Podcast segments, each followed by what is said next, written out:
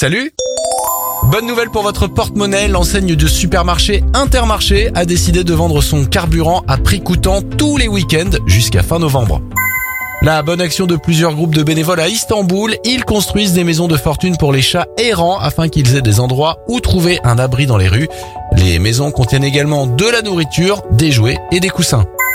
Enfin, bonne nouvelle pour l'égalité des sexes. Le Sénat a voté pour des quotas au poste de direction des grandes entreprises afin d'accélérer l'égalité professionnelle homme-femme.